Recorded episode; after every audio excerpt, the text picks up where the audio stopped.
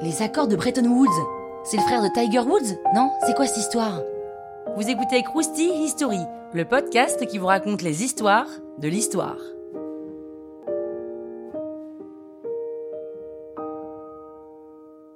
Les accords de Bretton Woods sont issus de la conférence de Bretton Woods qui s'est tenue à Bretton Woods, dans le New Hampshire, du 1er au 22 juillet 1944. Trois semaines de conférence quand même. Hein. Un peu avant la fin de la Seconde Guerre mondiale, les Alliés sentent qu'ils vont gagner. Donc ils se disent pourquoi est-ce qu'on ne parlerait pas dès maintenant d'une nouvelle organisation du système monétaire mondial? Et par la même occasion, parlons aussi du développement économique des pays touchés par la guerre.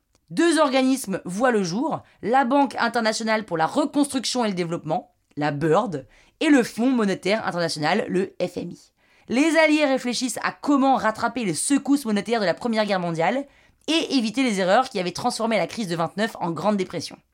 En gros, ils veulent que le nouveau système monétaire puisse fournir un cadre solide à la reconstruction, mais surtout que le dollar devienne vraiment la ref.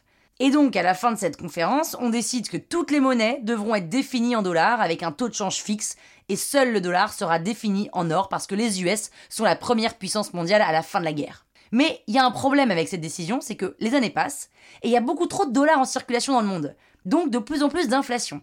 Et ça continue de gonfler jusque dans les années 70. La RFA, la République fédérale d'Allemagne, qui a du mal à supporter autant d'inflation, décide de ne plus mettre en œuvre les dispositions de l'accord de Bretton Woods. Et là, c'est le drame parce qu'elle demande le remboursement des dollars excédentaires en or.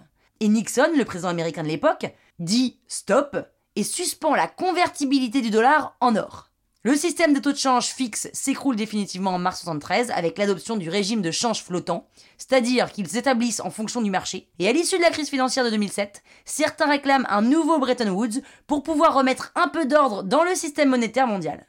Bon, comme vous pouvez vous en douter, ça va pas aboutir, mais c'est pas tombé non plus dans l'oreille d'un sourd. Les pays du G20 vont prendre en compte les revendications et mettre en place de nouvelles règles. Est-ce que ça nous aura sauvés? On va pas rentrer dans la polémique. Et est-ce que vous avez compris quelque chose à cette histoire de convertibilité de dollars et de transformation en or? Potentiellement non. Et eh ben vous savez quoi? Moi non plus. Croustille, hein? La toile sur écoute.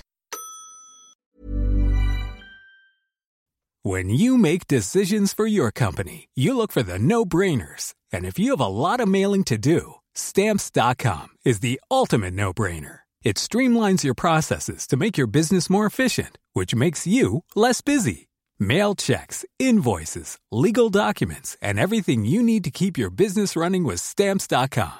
Seamlessly connect with every major marketplace and shopping cart. Schedule package pickups and see your cheapest and fastest shipping options from different carriers. With rates up to 89% off USPS and UPS rates. And with the Stamps.com mobile app you can take care of mailing and shipping wherever you are. Make the same no-brainer decision as over 1 million other businesses with stamps.com. Sign up with code program for a 4-week trial plus free postage and a free digital scale. No long-term commitments or contracts. That's stamps.com. Code program.